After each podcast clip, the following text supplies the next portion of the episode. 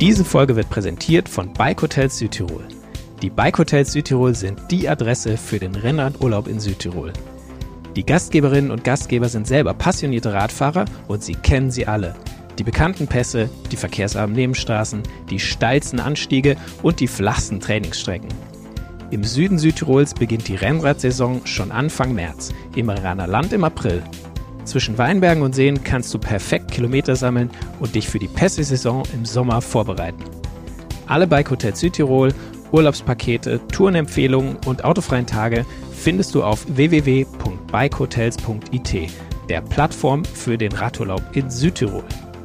Den Link gibt's auch in den Show Notes und jetzt viel Spaß mit dem Podcast. Faszination Rennrad, der Roadbike Podcast. Hallo und herzlich willkommen zu einer neuen Folge Faszination Rennrad, dem Roadbike Podcast. Ja, unser heutiges Thema Laufräder, mit denen ist es ja so eine, so eine Sache. Jeder fährt sie, nicht jeder kennt ihren Nutzen, ähm, aber ohne können wir irgendwie auch nicht, denn da würde das Rennrad nicht so super weit kommen. Und ähm, ja, deswegen wollen wir heute einmal über die verschiedenen Arten von Laufrädern sprechen und so ein bisschen zeigen, wie sich der Renner, den man so wie er ist, äh, im Keller in der Garage zu stehen hat, mit einem neuen Satz Laufräder im Handumdrehen, tunen, verändern, ver vielleicht auch verschlimmbessern lässt, ähm, je nachdem.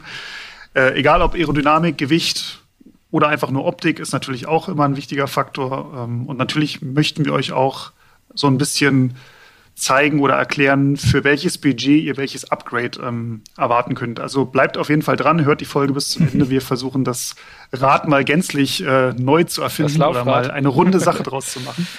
Ja. Ja, ihr habt es schon gehört, äh, ich bin nicht allein. Mein Name ist Erik Gutglück und neben mir sind heute der Christian am Mikrofon. Hallo. Und unser, ja, ich würde sagen, redaktionsinterner Erfinder des Laufrades, äh, Moritz Pfeiffer. Servus. Ja, Jungs, äh, worauf kommt es euch am meisten an? Äh, Optik oder Performance? Seid ehrlich. Ja, wie immer muss es Hand in Hand gehen. Also ein Laufrad, das äh, zwar vielleicht die, die optimale Performance bietet, aber einfach scheiße aussieht, will man halt auch nicht an seinem Gunner haben. Also von daher, aber natürlich Optik ist gerade bei Laufrädern, ich glaube so das, das mit das, das Wesentliche irgendwie. Also das ganz Auge ehrlich fährt ist, mit. Das Auge fährt mit.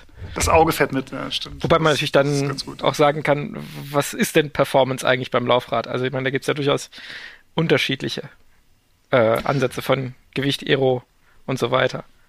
Also was ich finde, was das Faszinierende ist, eigentlich, dass kaum ein Bauteil sowohl in äh, puncto Optik als auch im Bereich Performance so stark ähm, das Rennrad beeinflusst wie die Laufräder. Einfach Optik, weil es macht halt einfach einen komplett riesen Unterschied, ob du da was handeingespeichtes, äh, sehr klassisch wirkendes hast oder halt die Monster äh, 50 Millimeter oder, oder 65 Millimeter Carbon Hochprofilfelge oder sowas ganz, ganz flaches, vielleicht Systemlaufrad, aber dann trotzdem ganz, ganz flach und auf ähm, maximales Leichtgewicht irgendwie äh, getrimmt. Und wenn man das reinmacht, dann sieht das gleiche Fahrrad, das völlig identische Fahrrad komplett anders aus. Und das ja. ist eigentlich das Faszinierende, was die ah. Optik angeht. Und das gleiche gilt halt für die Performance. Also ah. die Laufräder beeinflussen maßgeblich das Handling, ähm, auch das Gewicht des Komplettrades, wie fährt sich das Fahrrad und ähm, insofern in welche, in welche Richtung gehe ich mit dem Fahrrad? Gehe ich eher in Richtung Endurance oder eben in Richtung im Aero oder Leichtbau und von daher Laufräder wirklich der vielfältige Schlüssel zum Glück. Ja, ich meine, da kann man auch nur die, die Empfehlung geben, ähm, wenn man die Möglichkeit hat, mal sich Laufräder vom Kumpel oder vom aus dem Radclub mal auszuleihen und die mal einzubauen einfach mal herauszufinden, wie unterschiedlich sowas sich fährt.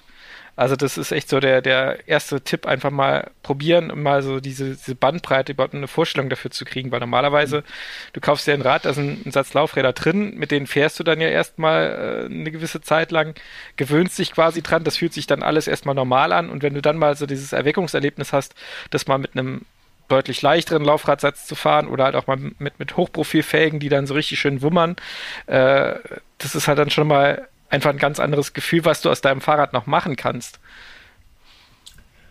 Mhm. Ich finde tatsächlich sogar auch, dass ähm, wenn man jetzt ein eher sehr einfaches Rennrad nimmt, was jetzt nicht gerade so nach der Ultra-Rennpfeile aussieht, aber sobald du da einen Satz hohe Laufräder reinsetzt, also finde ich jedes Mal wieder beeindruckt, wie dann selbst ein in Anführungsstrichen billiges Rennrad ähm, auf einmal wirklich fast wie so, ein, wie so eine Profikarre aussehen kann. Einfach nur, weil da ein bisschen mehr Felge dran ist. Oder auch einfach ein älteres Rad. Also das ist Oder ja nicht immer, ich meine, wir sprechen gerade ja auch oft darüber, dass Teile gerade schwierig zu bekommen sind, dass, äh, dass das äh, Kompletträder teilweise ewig lange Lieferzeiten haben. Oder die werden auch immer teurer, das muss man ja auch sagen. Und deswegen fragt sich der eine oder andere vielleicht auch, ähm, will ich jetzt eigentlich ein neues Rad mir kaufen und äh, da ist halt äh, das Laufrad nach wie vor ein Tuning-Teil, wo du auch einem alten oder in die ein bisschen in die Jahre gekommenen Modell auch nochmal wirklich neues Leben einhauchen kannst. Und was nach wie vor gilt, und deswegen sprechen wir ja auch über das Tuning-Teil Laufrad, viele Räder, viele Rennräder kommen so, wenn man sie, wenn man sie kauft beim Händler, nach wie vor noch mit einem relativ einfachen Laufradsatz ähm, zum, zum Kunden. Das ist einfach der Tatsache geschuldet, dass viele natürlich, äh, viele Hersteller Wert darauf legen, das, den bestmöglichen Rahmen anzubieten oder, oder halt eine schöne Gruppe irgendwie dran schrauben und ähm, manchmal wird der Rotstift da eben nach wie vor noch sehr stark bei den Laufrädern angesetzt und umso wichtiger ist es oder umso größeres Potenzial ist es, eben dann vielleicht auch nach ein, zwei Jahren oder noch, noch längerer Zeit zu sagen, okay, ich, ich gönne mir da mal einen neuen Laufradsatz. Ja, wobei man also da wir gehen ja gleich noch äh, ich wollte nur, nur, kurz einwerfen, Stichwort Laufradtuning bei dem älteren Rad. Ich meine, da kann man halt auch nochmal richtig Lust bekommen, sein, sein älteres Rad zu fahren, einfach da die Motivation noch ein bisschen zu steigern, wenn man einfach mal den, den Charakter von dem Rad nochmal komplett neu definiert mit einem anderen Satz Laufräder. Da kriegt man einfach nochmal Bock drauf, dass das Rad, was eigentlich gut ist und gut war, einfach nochmal wieder zu fahren. Mhm.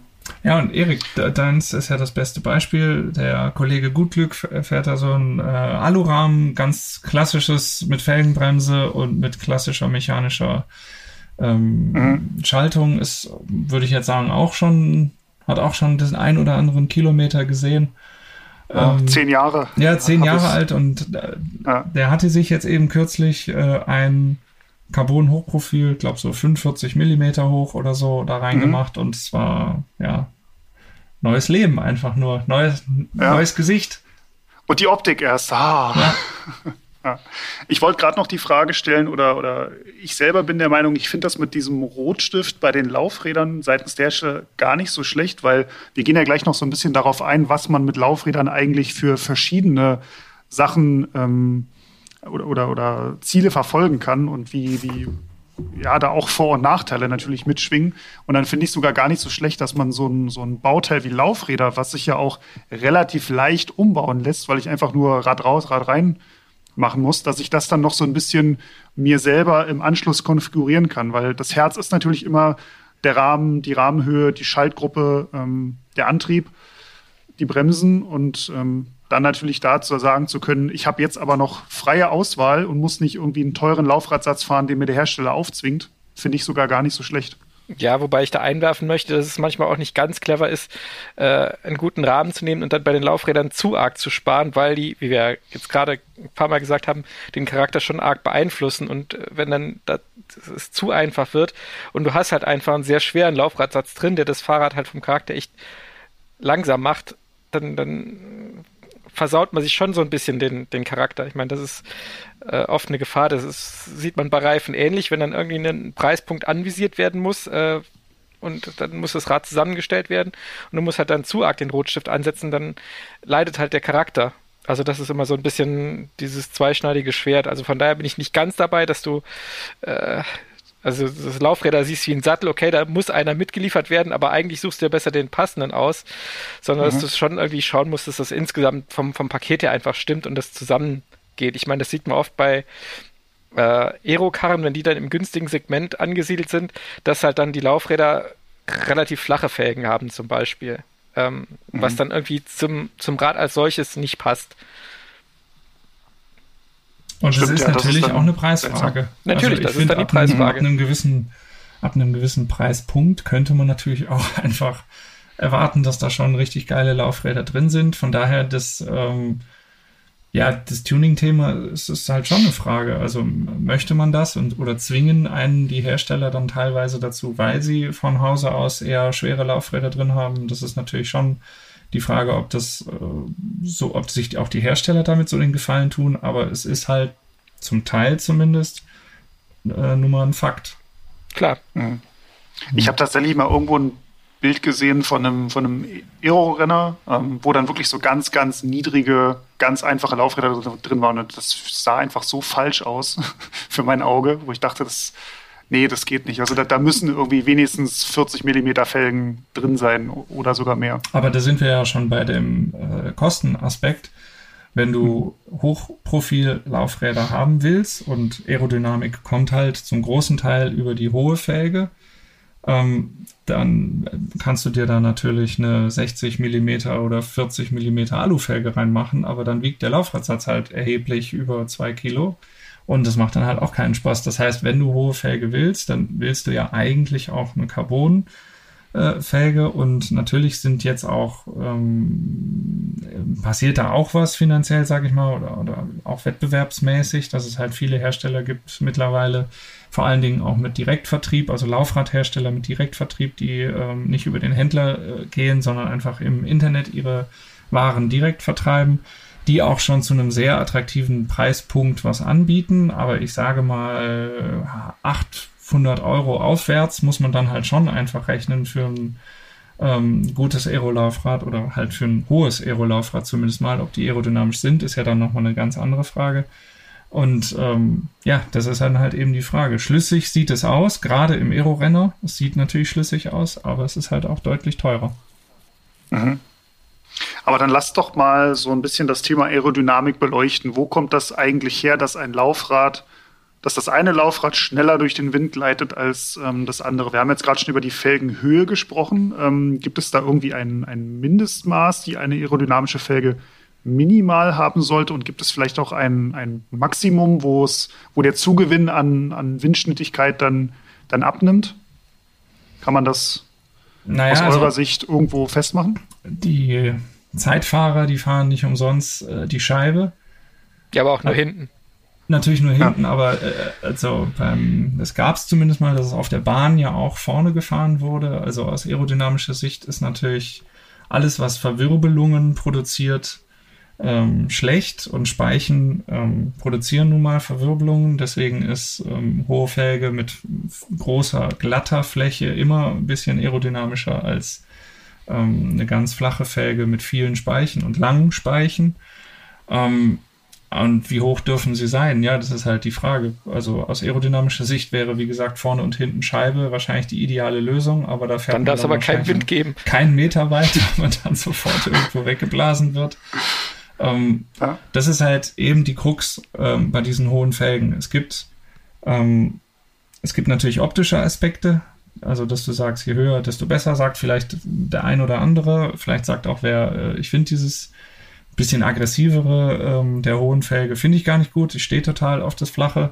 Ähm, aber man muss sich bewusst sein, halt, je höher die Felge wird, umso anfälliger wird sie gegen Seitenwind. Und wenn der Wind halt eben reinbläst und vielleicht sogar äh, in Böen oder so, dann spürt man das halt schon sehr deutlich. Und da spürt man einen sehr, sehr deutlichen Unterschied, ob man eine 60 oder 65 Millimeter hohe Felge drin hat oder vielleicht nur eine 35 Millimeter hohe Felge.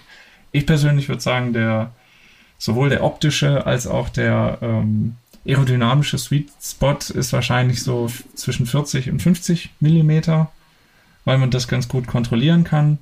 Aber das ist schon eine Sache und es muss sich auch jeder bewusst sein, wer eine hohe Felge nimmt, der verändert damit auch sein Fahrverhalten. Und es wird, es wird ein bisschen, es wird ein bisschen wackeliger als mit der flachen Felge.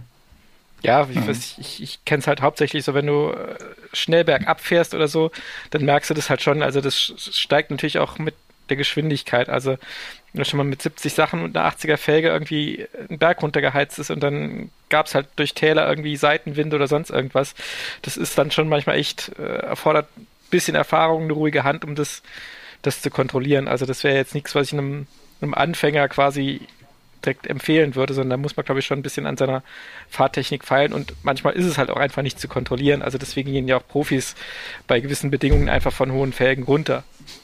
Mhm. Ich wir hatten ja kürzlich jetzt äh, mehrere Sturmtiefs, die hauptsächlich über den Norden Deutschlands gezogen sind, aber selbst äh, bei uns in Frankfurt hat man noch doch ein bisschen den, den Wind gemerkt und ich musste tatsächlich auf einer Autobahnbrücke, kam ich hinter so einem Windschutz hervor und da kam so eine Windböe von der Seite rein und ich hatte vorne ein 50er, äh, 50 mm Vorderrad drin. Ich musste wirklich eine Vollbremsung machen, weil es mich einmal richtig ins, ins Geländer quasi reingedrückt hätte. Ähm, also das kam so, so unvermittelt. Ähm, Mhm. Ja, also war vielleicht an dem Tag auch nicht die, die cleverste Wahl, da irgendwie so ein hohes Vorderrad zu nehmen, aber irgendwie war es montiert. Ich wollte morgens los und habe gedacht, komm, äh, wird schon gut gehen. Ähm, ja.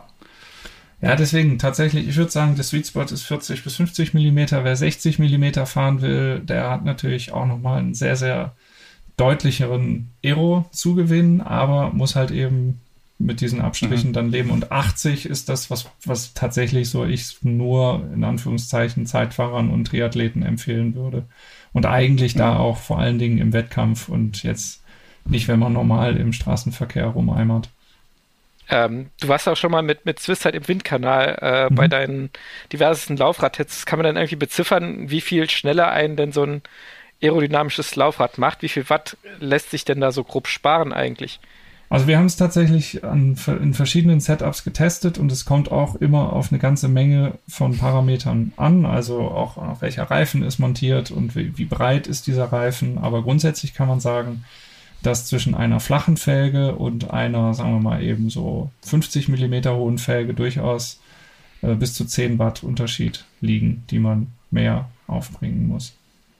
Ich meine, das ist ja schon ganz ordentliche Größenordnung, wenn man sich vorstellt, man tritt mit quasi 260 Watt und dank der Laufräder kommen 270 Watt quasi auf der Straße an.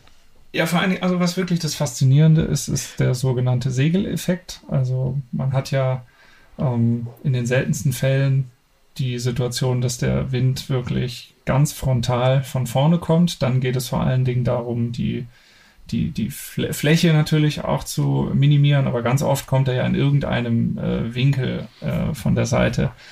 Und äh, der Segeleffekt ist äh, das Phänomen, dass diese seitlich anströmenden ähm, Windströme so gelenkt werden können, dass sie quasi in das äh, Laufrad hineingreifen, in die Felge hineingreifen und ein Stück weit äh, zum, zum Vortrieb beitragen, beziehungsweise zumindest mal den, den Luftwiderstand, den man produziert, signifikant äh, verringern.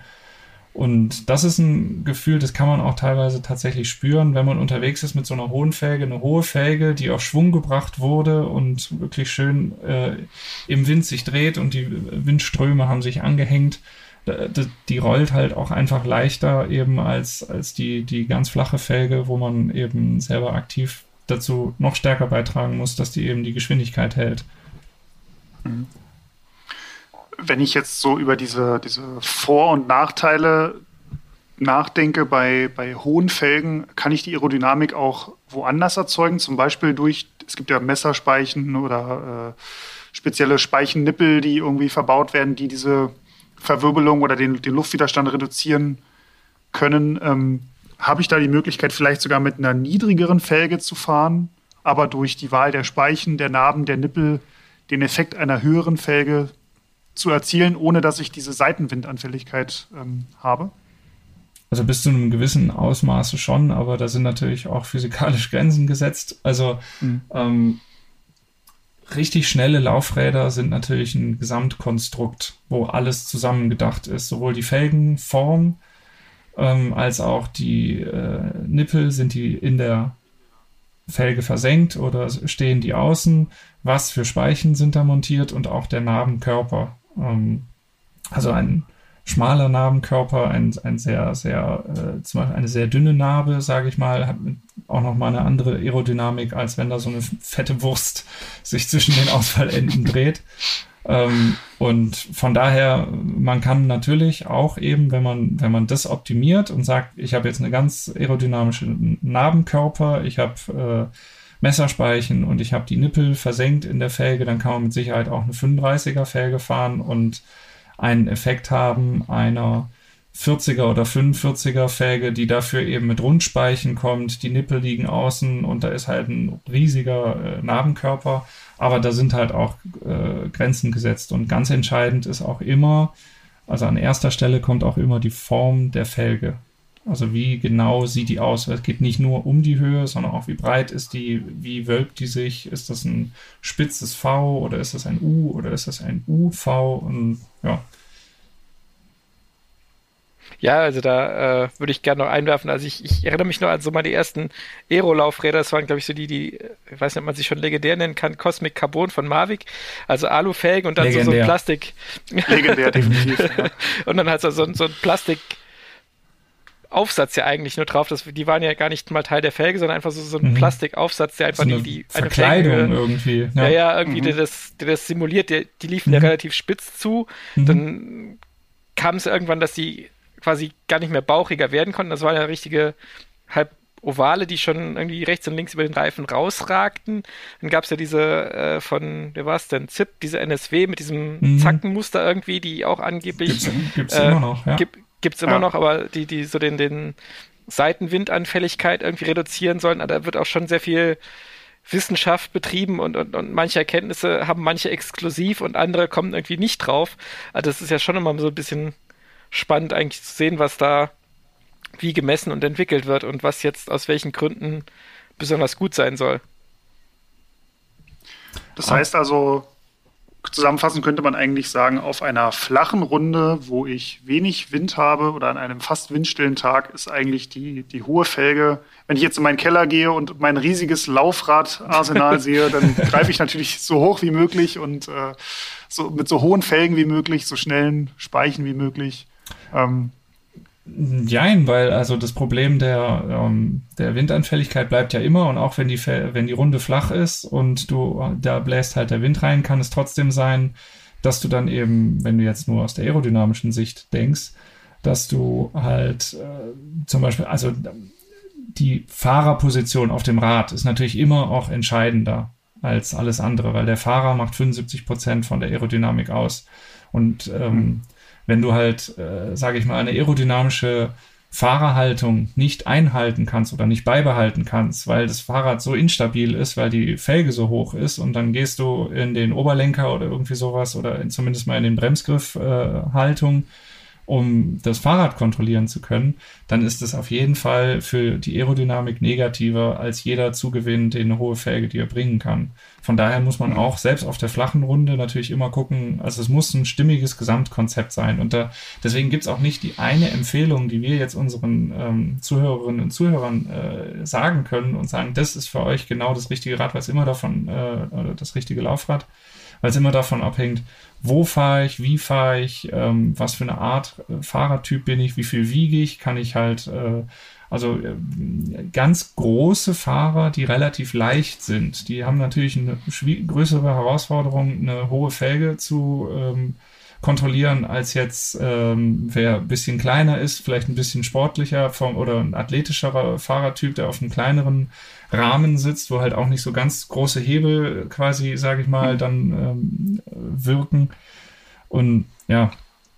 Also klein und dick ist in dem Fall. Klein und dick ist in dem der, Fall gut. Körperbau. Aber was tatsächlich auch äh, faszinierend ist, der ähm, im Windkanal, ähm, der JP Ballard hat auch gesagt, von Swisside hat auch gesagt, selbst. Es ist nicht nur ähm, diese flache Runde, wo Aerodynamik zählt, sondern tatsächlich auch die Berge. Also auch wenn man am Berg fährt und wenn man bei bergigen Runden unterwegs ist, da du ja nie eine Runde hast, äh, sei denn jetzt mal vom Bergzeitfahren abgesehen, ähm, dass, äh, dass du halt, äh, also die Aerodynamik zahlt sich auch in den Bergen aus.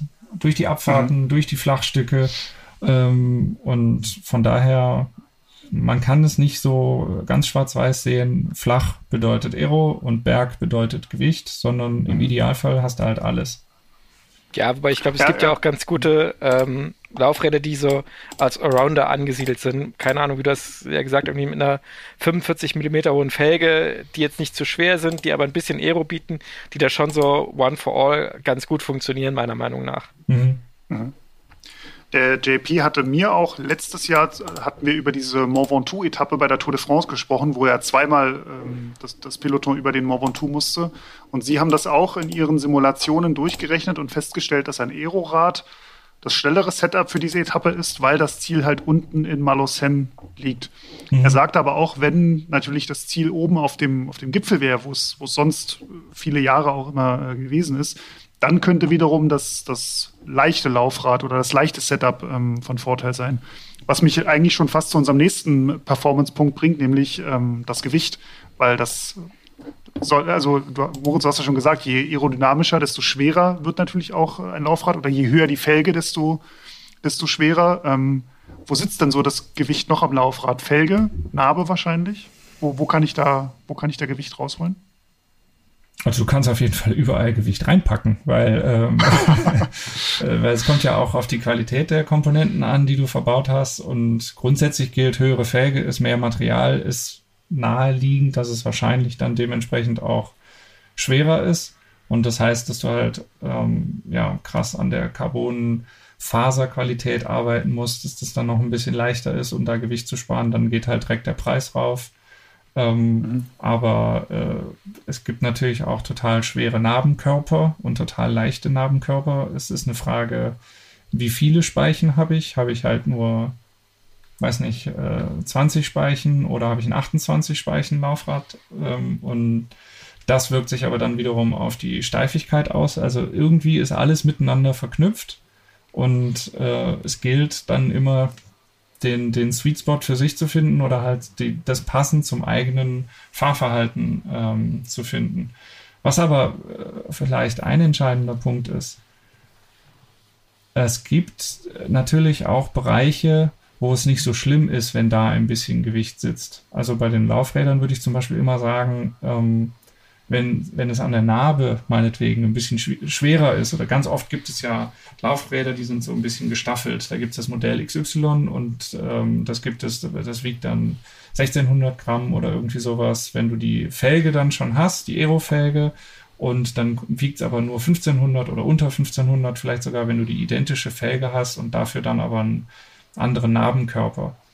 Wenn es jetzt nur um das Gewicht geht, dann würde ich sagen, dann äh, kann man getrost das etwas teurere nehmen, äh, das, das etwas schwerere nehmen, was dafür aber günstiger ist, weil wenn das mhm. Gewicht mhm. in der Narbe liegt, aber die Aeroform der Felge ist völlig identisch, dann hat man nicht die Riesenunterschiede, weil ähm, das, was man beim Gewicht, beim beim äh, Laufrad spürt, das ist ja das, was rotiert, das, was in Bewegung ist.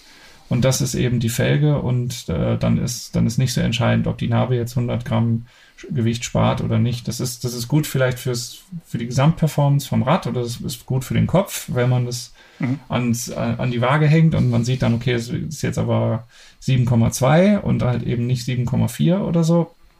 Aber ähm, von Prinzip würde ich immer sagen, ähm, ist das Entscheidende die Gesamtkonstruktion des Laufrades rund um die Felge herum ich meine, du hast es ja eben auch schon angedeutet, so was, was Größenordnung beim Gewicht angeht. Also meiner Meinung ist ja, also wenn man sich die Dinge in den Shops anschaut, so 1400 Gramm für einen Satz Laufräder ist schon so das, das leichte. Also da fängt es dann irgendwann an. Also alles, was unter 1600, 1500 Gramm ist, das ist schon richtig leicht. Gemeint ist hiermit jetzt immer das Setgewicht aus Vorderrad und Hinterrad ohne genau. äh, andere montierte mhm. Teile wie Reifen oder Kassette oder Bremsscheiben. Und ähm, genau, vor allen Dingen jetzt diese 1400 beziehen sich bei dir auch auf Scheibenbremslaufräder, richtig? Genau. Ja. Mhm. Also mein geht's bei, Fel geht's bei Felge leichter? In, in meiner Wahrnehmung schon. Also ich würde sagen, Scheibenbremsräder sind irgendwie gefühlt immer doch noch mal einen Tick schwerer. Kann man so ja, sagen. Das, ja. Man, es, es, es war ja immer so das, das große Versprechen mit der äh, Scheibenbremse, dass die Laufräder leichter werden können, weil man halt nicht mehr das Material an der Bremsflanke braucht, was ja immer noch so ein mhm. bisschen äh, die Kniffligkeit war, vor allem bei Carbonlaufrädern. Wie kriege ich es hin, dass äh, das da funktioniert, dass du eine Bremswirkung hast, aber das Ding halt nicht gleichzeitig A, bockschwer ist und B, äh, wenn es dann mal wirklich heißer wird, dir die Felge abraucht und das ganze Laufrad kaputt geht. Das war immer das Versprechen, wenn ich jetzt Disk habe und kann sagen, den, den Bremsbereich komplett weglassen, dass es dann leichter wird. Ganz eingehalten wurde es halt nicht, weil du an anderen Stellen halt einfach mehr Material brauchst, um das Ganze halt dann wie gesagt, vom, vom Übergang von der Bremsscheibe auf das Laufrad, auf die Speichen, mhm. die dann ja die, die Bremskräfte auch wiederum aufnehmen müssen, dass das halt einfach stabil bleibt. Narbe, Flansch, äh, Speichenzahl und so weiter. Da kommt dann das, was man an der Felge vielleicht tatsächlich spart, kommt dann da genau. wieder drauf. Mhm. Mhm. Was ich auch interessant fand, ähm, der JP hatte mir auch gesagt, dass zum Beispiel sich ähm, bei den Profis dieser, dieser Punkt an einem Berg, wo, wo sich das Gewicht gegen die Aerodynamik durchsetzt, bei etwa, äh, ich glaube, 7% Steigung, hatte er gesagt, oder 7,5. Ähm, also quasi so ab, sech, sobald man langsamer als 16 km/h wird, dann erst setzt sich das Gewicht durch. Oder andersrum, wenn man schneller als 16 km/h fährt, ist die Aerodynamik ähm, im Vorteil. Wenn ich jetzt so an meine Leistungen am Berg denke, also ich würde mal sagen, so eine 7% Steigung, ja, 11, 12 km/h vielleicht, wenn ich einen guten Tag habe. Ähm, also eigentlich in den Bergen. Ja, es kommt ja immer darauf an, ob das jetzt Gewicht. Äh, 10 Kilometer äh, 7% Steigung ist oder 500 Meter oder so. Von daher. Ja. Das spielt bei mir keine Rolle. du wirst langsam. Ich hänge da wie so, ein, wie so ein Schlag Wasser am Berg. 11 km/h, mhm. so wie ich den Berg nur sehe. ja. Ja. ja. Und wenn wir Aber dann zusammen fahren, ist auf einmal doch wieder. Ja, gut, dann kommt der Motivationskick wieder. Wenn man alleine ist und keiner ja. sieht's, dann. Ja, ja. Kann man da rumzittern. Man muss nur. Ja. Aber merkt man das, das Gewicht auch ähm, also merkt man ja nicht nur am Berg, sondern man hat ja auch wirklich im, im Fahrverhalten auf der Flachen dadurch einen, Vorteil. Ja. Also jemand, der zum Beispiel ein enges Kriterium fährt, mhm. könnte ich mir vorstellen, dass da auch ein leichter Laufradsatz von Vorteil ist, weil du immer wieder antreten musst, vielleicht auch um die Kurve fahren musst, da einfach, ja, vielleicht ein halbes Kilo weniger Gewicht am Rad äh, manövrieren ja, muss. Du musst es halt jedes Mal beschleunigen und äh, das merkst du halt schon, ob das jetzt 300 Gramm mehr oder weniger sind, wenn du die jedes Mal von 10 kmh auf 20, 25 beschleunigen musst und dann wieder abbremst. Also das ist halt dann diese Masse, die dann immer wieder sozusagen in Rotation gebracht werden muss. Das merkst du schon deutlich. Und das ist ja auch Christian, ich sprach gerade vom, vom Rennen, da kannst du mir nicht mit 20, 25 kmh gucken. Ich finde, das ist auch eine Sache, wo man, wo auch jeder für sich entscheiden muss, was ist mir wichtig, ähm, quasi die Aerodynamik oder auch dieses, dieses Gefühl des, also ich meine, wenn man einen leichten Laufradsatz hat und man beschleunigt den, dann ist das ein total tolles Gefühl natürlich auch. Man, das ist spritzig, das ist agil, das macht Spaß. Das ganze Fahrrad fühlt sich äh, irgendwie leicht an und ähm, da kann man natürlich schon auch sagen oder bewusst für sich entscheiden, ähm, mir ist Aerodynamik Bums, weil ich sehe das dann ja nur auf der Uhr, wenn ich eine Runde gefahren bin, ob ich jetzt zwei Minuten schneller war oder nicht. Aber diese, diesen Antritt, den spüre ich wirklich. Den spüre ich bei jedem, bei jedem Antritt macht es mir halt richtig Spaß, äh, dieses Fahrrad zu beschleunigen. Dann kann man natürlich auch bewusst sagen, ich, ich mache jetzt halt, äh, ich gehe jetzt voll aufs Gewicht und äh, Aerodynamik ist mir Bums, die hohe Felge, die Optik brauche ich auch nicht. Und da gibt es halt eben auch kein richtig und kein falsch. Deswegen nochmals, kommt darauf an, was man, was man vorhat. An der Stelle muss ich sogar sagen, wenn man jetzt auf dem Rad sitzt und runter guckt, man sieht ja die hohe Felge fast gar nicht. Also es ist ja wirklich nur für, man macht es ja nur für die anderen mit den hohen Felgen. Moment, eigentlich. Moment, Moment. Wenn man an einem Schaufenster vorbeifährt und den stimmt, obligatorischen stimmt. Kontrollblick macht, wie das dann bitte schön aussieht und ob auch alles so passt. Äh, ich finde tatsächlich da, diesen sorry, Schaufenster, nein, den Schaufensterblick, den finde ich auch wichtig.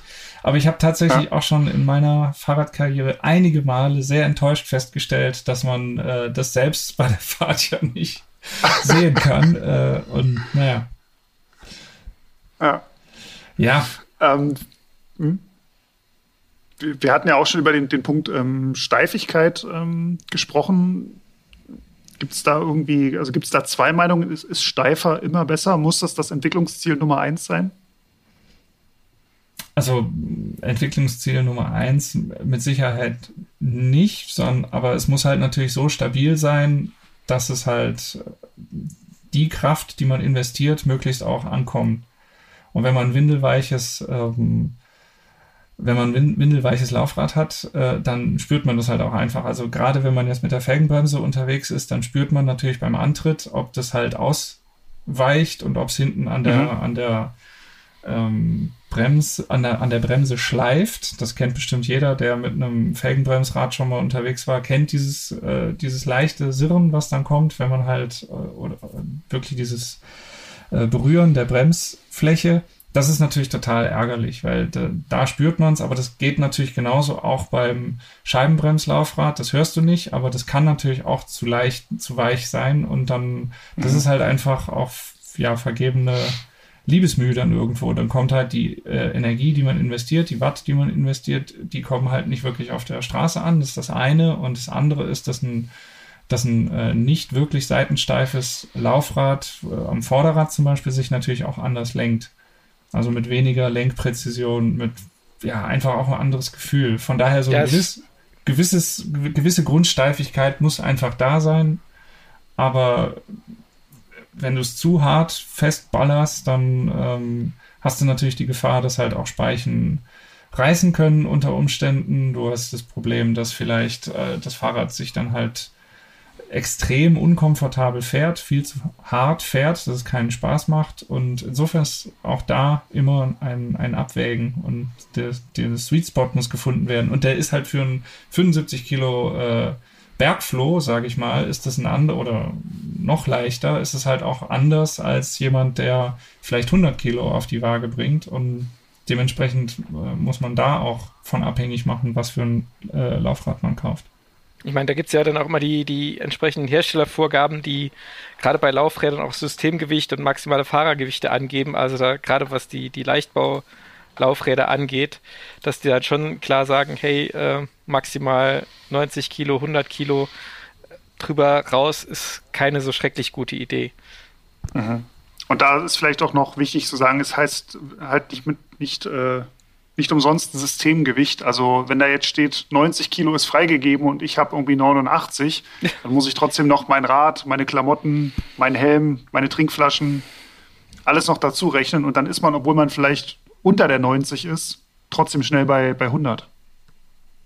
Ja, auch ein, auch ein äh, wichtiger ähm, auch ein wichtiger Aspekt. Aber kann man andersrum gesagt auch, wenn man jetzt zum Beispiel ähm, auf Gravel unterwegs ist oder wenn man Paris-Roubaix fahren möchte oder sonst irgendwie schlechte Straßen in seiner Umgebung hat, ähm, macht es dann Sinn, eher ein komfortableres Laufrad zu fahren oder ein, ein weicheres Laufrad, weil das dann mehr unter mir arbeitet und dadurch wiederum mehr Fahrspaß bringt? Oder ist, ist ein weicheres Laufrad ja, dann, ja dann, nicht wirklich förderlich? Ein bisschen davon ab, in welche Richtung äh, das steif ist. Also das ist ja immer so dieses äh, Steifigkeit ist ja wie beim Rahmen gilt halt auch beim Laufrad also vertikal, also oben, unten, soll es natürlich schon ein bisschen Nachgiebigkeit haben, um halt einfach so Schläge, Stöße, Erschütterungen von der Straße zu absorbieren.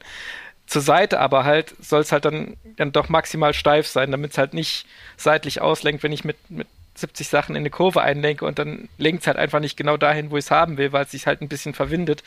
Deswegen muss man da immer so ein bisschen, ist halt die Kunst des Entwickelns, ein Laufrad zu entwickeln, was in die Seite halt ausreichend steif ist, aber in der vertikalen einfach nachgeben kann. Da hängt es halt echt ganz äh, entscheidend davon ab, wie viel Speichen habe ich, weil je mehr Speichen haben, desto härter ist es halt von oben. Und da, wie gesagt, ist wieder so eine, der, der immer wieder auftauchende Sweet Spot. Wobei du natürlich mhm. auch bei mehr Speichen wiederum die einzelne Speichenspannung oder heruntersetzen kannst. Also es, da sind wir auch bei einem Punkt, den ich ganz interessant finde, nämlich dem Laufradbau weil es gibt ja äh, einmal das Systemlaufrad, was äh, jetzt, ich sag mal, von, von äh, Mavic ganz typisch oder DT Swiss oder so sind ja so die großen Namen, wo dann die einzelnen Komponenten aufeinander abgestimmt sind, auch optisch und alles ist dann so aus einem Guss. Und das kauft man so und nicht anders, wo sich der Hersteller eine bestimmte Konfiguration überlegt, Speichenzahl, ähm, Nippelart, ob das Alu oder Stahl ist, äh, Felge, ist das Alu oder Carbon und so weiter und so fort. Das ist dann aufeinander abgestimmt und ähm, fertig. Ähm, oder der klassische Laufradbau, dass du aus Einzelkomponenten das Laufrad bei einem Laufradbauer dir ganz individuell auf den Leib schneidern lässt, sage ich mal, ähm, dass der dann äh, entscheidet, ich nehme jetzt eine Felge mit 24 Loch äh, oder mit 28 oder mit 32 äh, und was für eine Narbe nehmen wir und was für Speichen nehmen wir und wie hart knall ich das dann an, wie hoch ist die Speichenspannung. Und das ist auch eine Grund, Grundsatzfrage, die man für sich klären muss. Also will ich eben das Systemlaufrad, was optisch meistens eben sehr, sehr toll ist und aus einem Guss oder das mitunter, es muss nicht so sein, aber es kann etwas biederer aussehende klassisch eingespeichte. Was sind noch weitere Vor- und Nachteile? Zum Beispiel das Systemlaufrad ist eben aus diesen aufeinander abgestimmten Komponenten. Wenn ich jetzt etwas habe, ich bin zum Beispiel mit dem Fahrrad äh, bei meiner Alpentour oder irgendwo sowas, ich bin in der hinterletzten Walachei irgendwo und jetzt reißt mir eine Speiche, dann muss ich natürlich auch genau die Speiche von dem Hersteller aus diesem Systemlaufradsatz irgendwo äh, herkriegen und dann einbauen. Mitunter funktioniert das überhaupt gar nicht, sondern das ganze Laufrad muss eingeschickt werden. Und wenn ich jetzt mit einem ganz klassisch eingespeichten äh, Laufrad unterwegs bin, ähm, kann ich wahrscheinlich in jeder äh, Dorfkneipe Dorfschmiede. nicht, aber äh, jeder Dorfschmiede äh, kann jeder das wieder zusammen äh, basteln und weiter geht's. Also auch da. Am Fuße des Tourmalet, ja, ja. Jedes genau. Jahr wird diese Geschichte bei der Tour erzählt. genau. Auch, auch das ist ein Aspekt, wo man sich halt Gedanken drüber machen kann ja. und sollte. Ähm, wir haben jetzt, jetzt, auch schon ganz viel über, über Carbon gesprochen, wollte jetzt nur mal einwerfen. Ich meine, es gibt ja auch im, im vor allem günstigen Moment Alu-Laufräder, äh, haben ja nach wie vor ihre Berechtigung. Also von daher, äh, oder wie seht ihr das? Ach so, welche denn? ja, also Alu hat natürlich den ganz krassen Vorteil einfach auch des Preises. Es ist deutlich günstiger und mit einer flachen Alufelge kriegt man wirklich auch sehr, sehr leichte Laufräder hin, die sehr viel Spaß machen beim Beschleunigen und beim Fahren. Von daher, ähm, Carbon ist überhaupt nicht gesetzt, im Gegenteil. Also es ist natürlich eben sehr äh, teuer und es ist eine Frage, wie ich bremse. Also wenn ich mit Felgenbremse noch unterwegs bin, ähm, habe ich natürlich, mhm. ist, ist die Frage Carbon oder Alu nochmal eine ganz andere, weil eben auch die Bremsperformance davon ähm, stärker beeinflusst wird. Ja, ich weiß noch Carbonfelge im Regen. Äh, mit äh, Korkbremsbelägen ist so Höchststrafe. Also ich glaube, mhm. das gibt's auch gar nicht mehr. Ich erinnere mich mal, ich hatte mal einen, ich glaube, ein Trek Madone war das noch so die, die letzte Generation der Aeroboliden mit Felgenbremse, äh, die dann irgendwann relativ schnell wieder verschwunden ist. Und da waren tatsächlich, glaube ich, Korkbeläge drauf verbaut. Also wenn es da nass war, das war echt so eher Glückssache, mhm. wie gut es bremst. Aber das ist halt ein generelles Problem von diesen von dieser Kombination. Von daher, glaube ich, weinen viele der, der Carbon-Bremsflanke nicht schrecklich viele Tränen nach. Ähm, mhm. Wollte nur einwerfen, ich, also was, was richtig gute Alu-Laufräder angeht, ähm, ich glaube, bei uns bei den Tests haben diese, diese Camper Sonder immer relativ gut abgeschnitten, mhm. weil die echt extrem leicht sind. Mhm. Ähm, und ich glaube, ich habe an meinem ersten Privatrad auch, auch einen Satz von denen dran. Also das ist auch so ein, aber das ist ein, ein tolles Beispiel eigentlich für ein, ähm, also Campagnolo Sonder oder Fulcrum Racing 3, glaube ich, war das Pendant dann mhm. ähm, von, von Fulcrum eben äh, für Felgenbremsrenner. Ähm, Alu-Laufradsatz, ich glaube, um die, um die 1500 Gramm. 300, ja, ja, genau. 300 ja. bis 350 Euro. Tip-Top Preis-Leistungsverhältnis. Wir hatten es mehrmals im Test. Top Steifigkeiten, ähm, komfortabel trotzdem und eigentlich äh, die eierlegende Wollmilchsau, kann man sagen, an Laufrädern. Also vor allem im, im, im günstigen Bereich auf jeden Fall. Also mhm. Mhm. Und Alu Bremsperformance. Also, also ich glaube, das äh, tipptopp. Es gibt, gibt viele Räder da draußen, die durch so einen Laufradsatz schon in dem Preisbereich deutlich besser werden. Mhm. Aber Kehrseite der Medaille, und damit haben wir ja auch angefangen, äh, ist halt dann doch die Optik. Du hast halt eben diese flache Alu-Optik und ähm, dann noch die helle, schimmernde Bremsflanke beim äh, Felgenbremsrenner. Da macht natürlich ein Hochprofil mit schwarzer Carbonflanke macht natürlich auch einfach äh, mehr her. Wobei wir auch schon wieder bei einem äh, Laufrad, irr, ich weiß nicht, ob es ein Irrweg war, aber es gab ja auch mal eine Phase, wo dann aus optischen Gründen diese Alu-Bremsflanke irgendwie behandelt worden ist, damit sie dunkel oder beziehungsweise schwarz ist. Da gab es ja auch von Mavic diverseste Versuche. Kampa hatte, glaube ich, auch äh, ja, verschiedene. Viele, FSA, DT Swiss, wir haben ja da auch mal einen ganz spannenden Test gemacht, wie lange die genau. eigentlich halten. Diese, also wie lang bleiben die schwarzen Felgenbremsflanken auch wirklich schwarz. Ja, und da haben, soweit ich mich erinnere, nicht alle den kompletten Testzeitraum durchgehalten. Und das ist natürlich immer ein Nachteil, dann gibt man extra Geld aus für die schwarze Bremsflanke und bei manchen ist halt schon nach äh, zwei, drei Regenfahrten irgendwie das Ganze blank geschmirgelt sozusagen oder hast irgendwie längere Striemen drin, wo halt dann ganz klar siehst, okay, da kam dann mal äh, irgendwie ein bisschen Sand, ein bisschen Schmirgelwirkung irgendwie die eingesetzt hat und dann ist halt der, der schöne Black-Effekt irgendwie schnell weg. Was ich ja tatsächlich an der, an der Erfindung der Scheibenbremse so mag, ist dieser Fakt, dass man halt nicht mehr auf der Felge bremst im Sinne von, dass die Felge sich abnutzt. Also das macht, wenn man es jetzt mal aus einem Kosten, Kosten- und Verschleißgrund äh, betrachtet, hält ja dann theoretisch das, das Scheibenbremslaufrad deutlich länger, weil du, wenn, wenn die Scheibe irgendwann verschlissen ist, dann tauscht du halt die Bremsscheibe aus. Das ist halt ein, ich will nicht sagen Pfennigartikel, aber kostet wahrscheinlich nur ein Zehntel von einem Laufradsatz oder, oder sogar noch weniger. Ähm, das das finde ich ist so ein, so ein Benefit oder eine Sache, wo ich der, der Scheibenbremse sehr dankbar bin, dass die erfunden oder dass die am Rennrad jetzt sich, sich immer mehr durchsetzt. Ähm, dass man da auch wirklich dann mal sagen kann, ich gebe jetzt mal Geld aus für hochwertige Laufräder und die sind halt nicht, wenn ich viel in den Bergen fahre, nach zwei Jahren die Felgen durchgebremst. Also nach zwei Jahren ist natürlich schon eine Frage, weil ähm, es ist ja nicht so, als wären diese Felgen äh, oder klassische Felgenbremsen von früher innerhalb kürzester Zeit dann immer durch gewesen. Es ähm, kommt natürlich extrem drauf an, wo fährst du, bist du im Regen gefahren, fährst du viel, äh, äh, fährst du in, in Holland flach oder fährst du halt irgendwo tatsächlich viel im Mittelgebirge oder so und ständig rauf und runter und bremst auch viel. Aber ich gebe dir völlig mhm. recht, weil ich war auch mal dabei, als einem äh, Kollegen im Training die Felge gerissen ist, weil sie durchgebremst war. Und der hat sich halt 1A abgeräumt mit Schlüsselbeinbruch und allem drum und dran. Und das ist natürlich das, was halt droht, wenn du den Moment verpasst, in dem du ähm, eigentlich die, Bre die Felge dann austauschen müsstest, weil sie runtergebremst ist, ja, das ist halt, ist halt schlecht. Und das passiert halt beim Disklaufrad auf keinen Fall, weil du halt quasi die, die äh, Lager, die musst du pflegen, die musst du auf Vordermann halten. Du musst natürlich die Bremsscheibe auf Vordermann halten. Du musst äh, natürlich auch gucken, wie sind die Speichen drauf, aber du musst keine Sorge haben, dass dir die, dass dir die Felge irgendwie weggebremst wird. Also, ja, weil du die irgendwie wegschmürgelst.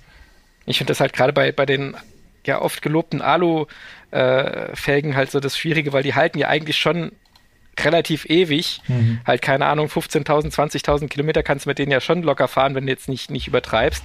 Das Problem ist halt dann, das irgendwann mal auf dem Schirm zu haben. Die könnten jetzt irgendwann mal durch sein, weil wenn du das nicht wirklich drauf achtest, ob die sich oben irgendwie nach außen wölbt, ähm, wenn die immer montiert sind und du wechselst ab und zu mal den Reifen und, und guckst nicht drauf, dann irgendwann sind sie halt durch. Mhm. Und das passiert halt relativ spät, aber irgendwann ist es halt mal so weit. Und gerade wenn du dich echt lange fährst, dann passiert's halt. Und was bei Carbon-Bremslack natürlich das, das Problem ist, wenn du es halt falsch machst, kannst du ja deinen 2000 Euro Carbon-Laufradsatz mit einer Abfahrt quasi ruinieren, weil du das halt heiß bremst und das irgendwie delaminiert und, mhm. und sich das Harz irgendwie wegkocht. Ähm, das ist halt auch schon extrem ärgerlich. Also es geht alles und ähm, es ist auch über Jahrzehnte immer gut gegangen, aber das heißt nicht, dass äh, neue Entwicklungen nicht auch besser sein können. Ähm, von daher, aber ich möchte einen Aspekt nochmal ansprechen. Wir hatten ja eben schon den Porno-Faktor der Optik. Der ist ja sehr, sehr wichtig. Ähm, Wobei der natürlich sehr, sehr individuell ist. Äh, aber es gibt natürlich auch den, den Porno-Faktor des äh, Sound, also die Geräuschkulisse. Auf jeden Fall. Da wollte ich auch noch drauf kommen, ja. Ähm, was, was für Typen seid ihr denn da eher? Dezent und, und ganz leiser Freilauf und äh, Felge, die möglichst keinen Lärm macht? Oder volle Programm, wenn ich vorbeifahre, sind alle Blicke auf mich gerichtet? Also für mich kommt es tatsächlich auf die Situation an. Also wenn ich jetzt so bei mir hier in Frankfurt aus der Stadt rausfahre und die Fußgänger wieder zu 17 nebeneinander auf dem Radweg laufen, dann finde ich so einen Freilauf ganz geil, weil dann nimmt man mal kurz zwei Schritte raus, die Leute hören dich. Hören, ja, genau, du brauchst keine Klingel. Du musst ja keine Klingel ans Rennrad machen. Du musst auch nicht irgendwie unhöflich rufen oder die Leute anschreien, sondern du nimmst einfach zwei Schritte raus, die hören, oh, da kommt irgendwie eine Kreissäge, da springe ich mal schon aus Selbsterhaltungstrieb aus dem Weg. Ähm, aber wenn ich zum Beispiel jetzt eine, eine, Abfahrt runterfahre und dort rollen lasse, dann nervt mich dieses ge, laute ge, Gesurre mhm. dann schon manchmal. Da hätte ich es dann gern schon ein bisschen leiser und, und unauffälliger. Ich finde es schon auch irgendwie geil, wenn du irgendwie mal das Glück hast, fährst in einem Hohlweg oder irgendwo, wo es halt der Schall von der Wand reflektiert wird und du fährst dann mit den hohen Laufrädern und hast dieses Wuh, Wuh, Wuh, Wuh mit jedem mhm. Antritt im, im Wiegetritt, wenn du da hochfährst. Das ist schon irgendwie auch richtig geil. Und da waren auch die eben schon erwähnten Mavi Cosmic Carbon mit die waren der Weltklasse. Verkleidung, mit dieser, mit dieser dünnen, dünnwandigen Verkleidung, die ja auch keine tragende Rolle hatte. Und, und hohl und also da im Wiegetritt, die haben immer richtig schön Rabatz gemacht. Mhm. Ja, wenn du noch den richtigen Rahmen hast, der auch noch so ein bisschen hohl ist und den Sound noch ein bisschen noch überträgt, halt von so einem Aero-Renner, mhm. das verstärkt das Ganze ja nochmal. Da hast du schon irgendwie, äh, da treibt dich der Sound nochmal ein paar, paar kmh zusätzlich an. Ich weiß noch, bei meinem ersten Zeitfahren, was ich jemals gefahren bin, da ist ein Typ hinter mir gestartet, der hatte halt auch so eine richtig, also so ein hoch teures Zeitfahrrad mit, mit vorne hohe, hohes Laufrad, hinten Scheibe drin. Und der hat mich halt natürlich, äh, der ist, glaube ich, 30 Sekunden nach mir gestartet, der hat mich halt nach ein paar Kilometern überholt. Und äh, ich habe wirklich gedacht, so beim Fahren, hä, kommt da jetzt ein Auto von hinten? So, die Strecke ist doch abgesperrt und dann schoss der halt an mir vorbei. Und da habe ich erstmal so mitgekriegt, was die eigentlich für, für einen Sound machen können. Durch, durch diese Scheibe ist ja nochmal der Effekt verstärkt, dieses, dieses Rollgeräusch von der Straße ähm, noch mal stärker. Aber das, das fand ich schon sehr beeindruckend. Ich dachte wirklich, da kommt jetzt ein mittelgroßer Pkw von hinten. Ja. Eine Frage ist ähm, natürlich auch noch, mhm. ähm, wir haben es hier und da schon angerissen, äh, die Preisfrage. Also was, die Preisfrage ist die Preisfrage. Was, was, Jetzt kommt die Preisfrage. Kann ich was, was gewinnen? bekomme ich für mein Geld? Ja, wobei das, glaube ich, schon relativ absurd ist, was man für, für Laufräder ausgeben kann. Ich meine, weiß noch so, so die, die Lightweights dieser Welt, die dann irgendwie, keine Ahnung, dreieinhalb, viertausend Euro für einen Satz Laufräder ausrufen, das ist halt schon echt eine richtig dicke Stange Geld. Ähm, mhm. Was nicht heißt, dass die es nicht wert sind äh, oder die Produkte es nicht wert sind, aber man muss natürlich immer überlegen, wie viel hat man, sage ich mal, auf der hohen Kante und äh, ich meine, wie mhm. dass was, sich jeder kann kaufen kann. Rauslassen. Ja, ich meine, dass sich ah. jeder kaufen kann, was ihm gefällt und wo er Bock drauf hat. Und wenn er das Geld hat, dann ist es ja jedem unbenommen. Es geht ja immer wieder darum, wo habe ich so den, den, den Sweet Spot? Also, wo kriege ich das meiste für das Geld und wo steigt letzten Endes nur noch der Porno-Faktor, äh, weil es halt geiler ist, aber einen faktischen Mehrwert habe ich nur in sehr begrenztem Maß, den ich dann auch wirklich spüren, erfahren und vielleicht in irgendeinem Performance-Segment messen kann. Mhm. Wir haben ja vorhin schon gesagt, die, die Campagnolo Sonda oder die Fulcrum Racing 3, die sind ja so in dieser Kategorie bis 500 Euro. Wenn man jetzt wirklich auf Gewicht ähm, Wert legt, sind die ja wirklich ein ganz guter, ganz guter Deal. Ähm, Aerodynamik wird ja dann aber schon eher, ja, Moritz, du hast vorhin mal die Zahl 800 in den Raum geworfen. 800 mit, da kommt man wahrscheinlich mit Open End. Also sagen wir die, die ja, 800 plus. Genau, also Carbon-Laufräder mit hoher Felge fangen bei Direktversendern so an, ungefähr in diesem Bereich. 700, 800 mhm. Euro. Und da ist aber natürlich, es gibt eine relativ starke, dann so um, um 1000, 1200 und so. Ähm, aber wenn es dann richtig krass wird, mit im Windkanal entwickelt und mit allem Pipapo von vorne bis hinten abgestimmt, ähm, dann ist man auch locker mal 2000 los. Und äh, ja, muss man halt immer gucken, wie viel, was es einem wert ist und wie ist man selber eben unterwegs. Ähm, mhm. Wo du es schon ansprichst, ähm, was mich ja auch ein bisschen umtreibt, ist, wie geht da eigentlich die Entwicklung bei, bei Felgenbremslaufrädern? Hatten wir jetzt auch hier und da schon angerissen. Werden die eigentlich noch weiterentwickelt oder ist da eigentlich sozusagen äh, der Deckel drauf und das also, Motto? Der, der Sargnagel. Der, ja, der Sargnagel ist ein bisschen bitter, aber ähm, wir haben tatsächlich bei ähm, Tests zuletzt natürlich auch immer mal wieder gefragt bei den Herstellern. Ich glaube, wir hatten im Jahr 2020 hatten wir nochmal einen sehr umfangreichen Test mit, glaube 40 Laufrädern oder so mit äh, Felgenbremsen. Und da haben wir uns natürlich auch erkundigt und da ist die, die Rückmeldung, die ist schon sehr, sehr eindeutig. Also ähm, wirklich gezielte Entwicklungen im Felgenbremsenbereich gibt es nicht mehr. Die Entwicklung oder die die, die Power quasi, sage ich mal, die die Hersteller auf die Straße bringen können in Sachen Entwicklung, äh, Produktentwicklung, Neuentwicklung, die wird, die konzentriert sich einfach auf äh, Scheibenbremsen, Laufräder. Aber wenn bei Scheibenbremslaufrädern etwas abfällt, was auch bei Felgenbremslaufrädern noch Verwendung finden kann, dann wird es auch durchaus übertragen. Also als ein Beispiel, DT Swiss hatte jetzt, glaube ich, vor einem Jahr oder so eine neue Narbentechnologie vorgestellt, ähm, den, den äh, Ratchet XP ähm, Freilauf quasi mit anderen Narben, mit, mit anderen äh, Lagerdimensionen und so weiter. Ähm, und das ist auch eins zu eins jetzt übertragen worden auf die Felgenbremslaufräder.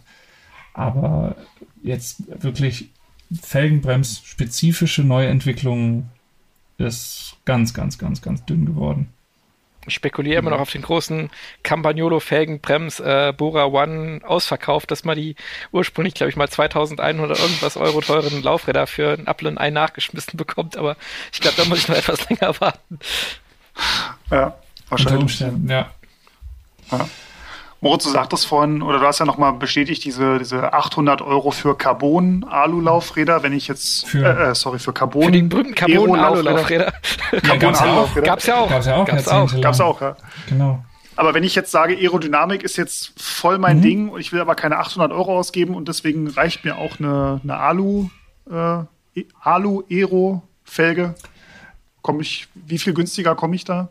Ja, also ich. Gibt es überhaupt? Es gibt, es gibt auch, wenn man dann noch No Name oder irgendwie sowas, äh, kann man schon Alu mit 40 oder 45 Millimeter Felge schon auch finden in den Tiefen des Internets, die um 300 Euro kosten oder sowas. Aber mhm. die sind dann halt einfach unfassbar schwer. Also mhm. die, die wiegen mhm. dann zwei Kilo oder, oder noch mehr. Mhm. Und das, wie gesagt, das sind dann absolute No-Name-Produkte. Für Alufelgen hat sich jetzt so 30, 32 Millimeter durchgesetzt, weil alles darüber wird dann halt auch zu schwer. Das heißt jetzt richtig hart Aero mhm. im Sinne von, sagen wir mal schon 50 mhm. Millimeter Felgenhöhe äh, oder so. Das gibt's mit Alu eigentlich wirklich nur von No Name mhm. und irgendwo dann mit entsprechenden Gewichtsdefiziten. Da will man sich dann auch nicht auf der 70 km/h Abfahrt draufsetzen irgendwie, also zumindest. Mhm. Äh, mhm. Mhm. Ja. Also ja, wenn Aero, dann macht Carbon dann schon Sinn, weil es halt eben am besten diese sich eigentlich ausschließenden Aspekte, hohe Felge, leichtes Gewicht, natürlich dann auch gewisse Steifigkeit und Carbon kannst du dann halt eben auch, je nachdem wie das Layup halt gelegt ist, auch gleichzeitig dann noch komfortabel machen. Also da geht dann irgendwie dann doch alles, aber hm. kostet halt. Ah. Jetzt ist ja das Laufrad selber so an sich, wenn ich es kaufe, noch nicht äh, einsatztauglich. Ich brauche ja auch noch einen Reifen dazu und auch da kann ich ja noch viele Dinge richtig und auch manche Dinge falsch machen. Ähm, was sind denn so Fehler, die ich vermeiden sollte, wenn ich jetzt zu meinem super teuren Laufradsatz äh, mir jetzt den passenden Reifen äh, aussuchen möchte? Es kann passieren, dass du da halt einfach die falsche Felge ausgesucht hast. Ich meine, es gibt ja immer noch äh, Felgen für Schlauchreifen, es gibt Felgen für halt den klassischen Drahtreifen. Äh, was Tubeless angeht, wenn, wenn du Tubeless fahren willst und hast dann gut, mittlerweile können sie eigentlich alle, zumindest tubeless ready. Aber ich meine, das ist mhm. ja schon der, der erste Punkt, dass man da gucken will, was für ein, für ein Reifensystem fährt man denn eigentlich. Aber grundsätzlich äh, gebe ich dir recht, da, du hast halt den, der, der Kontaktpunkt zur Erde ist halt tatsächlich im Idealfall vor allen Dingen der Reifen und nicht die, äh, das Laufrad oder man selbst. ähm, Idealfall, ja. Und ähm, äh, von daher, also eine Frage ist halt immer die Maulweite der Felge und die, äh, die Reifenbreite. Also da muss man halt gucken, dass es halbwegs zusammenpasst. Ähm, und ansonsten ähm, muss man halt schauen, alles, was ich raushole unter Umständen über ein Laufrad, weil ich mir ein, äh, ein tolles Tuning-Laufrad gekauft habe, was äh, meine Wünsche perfekt äh, befriedigt, das kann ich leider halt alles zerstören, wenn ich dann einen ähm, schweren, träge rollenden, ähm, kein Stück pannensicheren äh, Drecksreifen mhm. da drauf mache.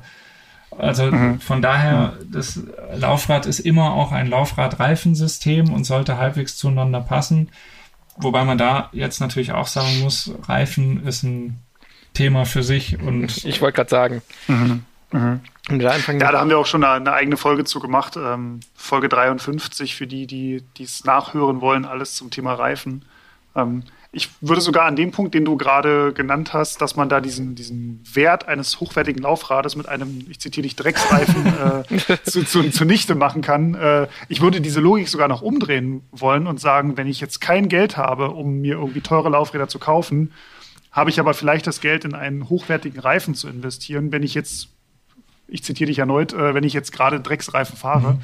Ähm, also da kann man auch schon extrem viel in Sachen ja, nicht unbedingt Aerodynamik, aber also auch Aerodynamik, mhm. aber auch Rollwiderstand, Gewicht, ähm, Pannenschutz hast du angesprochen. Da kann man schon viel rausholen und hat auch in dem Fall wieder nur einen Bruchteil von so einem teuren Laufradsatz ausgegeben. Also das ist auf jeden Fall äh, ein Tipp. Man muss es einfach mal ausprobieren. Ich glaube, viele sind erstaunt oder wären erstaunt, ähm, wenn, wenn, wenn man mal fühlt, wie krass die Unterschiede sind zwischen Reifen.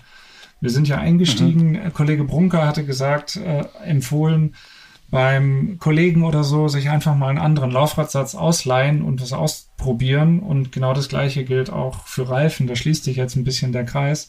Ähm, einfach mhm. mal einen anderen Reifen ausprobieren und einen Top-Reifen ausprobieren. Wenn man sagt, okay, ich habe jetzt eben, genau wie du sagst, ich habe jetzt nicht die Kohle für ein Laufrad-Tuning, aber dann äh, als, als nächsten Schritt quasi oder ähm, dann als Ersatzschritt einfach mal gucken, was habe ich denn eigentlich für einen Reifen drauf und ähm, kann ich da vielleicht für deutlich kleineres Geld ähm, an der Tuning-Schraube drehen. Mhm. Lohnt sich auf jeden Fall auch. Ja. ja. Ja, weil ich glaube, das ist immer ein guter, ein guter Leitfaden, wenn man sagt, im, in, auf der Tuning-Skala oder sich auf der Tuning-Leiter so mit den günstigen Schritten erstmal hoch zu bewegen und dann wirklich die, die ganz, ganz, mhm. ganz teuren Maßnahmen kann man dann eher später wahrscheinlich in Aber ich bin absolut davon überzeugt, egal ob jetzt Laufrad oder Reifen, das ist der ähm, Bereich, sag ich mal, der sehr stark auf das Fahrgefühl einzahlt. Und da zu experimentieren, mhm. da was zu machen, lohnt sich auf jeden Fall mehr, als zu sagen, ich nehme jetzt den äh, 500 Euro teureren, aber dafür 100 Euro, äh, 100 Gramm leichteren Carbonrahmen oder so. Das sind die, Performance-Unterschiede, die merkt man nicht. Oder ich nehme jetzt die 105 mechanisch oder ich nehme die Ultegra mechanisch. Das ist halt nach ja. meinem Empfinden ähm, und nach unseren Testerfahrungen äh, gerade wurscht. Ähm, das kann man wirklich in dem Sinne nicht erfahren, wie man eben aber den Unterschied zwischen ähm, anderen Reifen oder auch anderen Laufrädern erfahren kann. Von daher immer der Tipp. Also äh, Gruppe, bei der Gruppe, da merkt man den Unterschied, ob ich jetzt eine ähm, mechanische Gruppe fahre, da wäre das Upgrade dann eben die elektronische Gruppe. Das ist dann schon wirklich signifikant spürbar, aber wenn ich jetzt die Wahl habe, die, die, besser ausgestattete äh, Rahmen zu nehmen oder so, oder eben äh, beim Laufrad oder Reifen zu tunen, dann würde ich immer Laufrad und Reifen nehmen. Mhm. Aber das ist doch schon eigentlich ein schönes Schlusswort. Also es gibt quasi viele Richtungen, in die ich das, das Laufrad äh, tunen kann oder mein Rad durch ein Laufrad tunen kann. Ähm, deshalb würde uns interessieren, liebe Hörerinnen, liebe Hörer, zu welchem Team zählt ihr? Ist euch Aerodynamik am wichtigsten? Setzt ihr voll auf Gewicht oder ja, seid ihr so wie wir und guckt eigentlich sowieso euch nur die ganze Zeit selber am Schaufenster an? Also ist die Optik für euch äh, elementar? Ähm, ja, vielleicht auch welche guten, welche schlechten Erfahrungen habt ihr mit euren Laufrädern gemacht? Was wird euer nächster Tuning-Schritt an eurem Rad sein? Ähm, oder haltet ihr das ganze Thema Tuning und Laufräder sowieso für völlig überbe überbewertet? Ähm, dann schreibt uns doch einfach eine Mail an podcast.roadbike.de und ähm, überhäuft uns mit euren Anregungen, mit euren Fragen, mit eurer Kritik. Vielleicht auch das eine oder andere Lob für unsere Seele. Ähm, da freuen wir uns immer drüber. Ähm, ja, und wir testen natürlich auch weiter im, im Roadbike-Magazin, in unserem Heft, was einmal im Monat erscheint, regelmäßig weiter Laufräder, Reifen, äh, sogar Schaltungen. Also da ist wirklich sogar alles Fahrräder dabei. Manchmal. sogar Fahrräder sollen, sollen ab und an mal stattfinden. Ähm, also wenn ihr da immer auf dem neuesten Stand der Technik bleiben wollt, dann abonniert uns doch einfach und ähm, ja, vielen Dank fürs Zuhören. Genau. Wir wünschen euch allzeit gute Fahrt, äh, egal ob schnell, ob leicht oder einfach nur gut aussehen. oder alles Spaß. zusammen. Genau. genau. Oder alles zusammen. Macht, Macht's gut, Macht's bis bald. Gut. Ciao. Ciao. Faszination Rennrad, der Roadbike Podcast.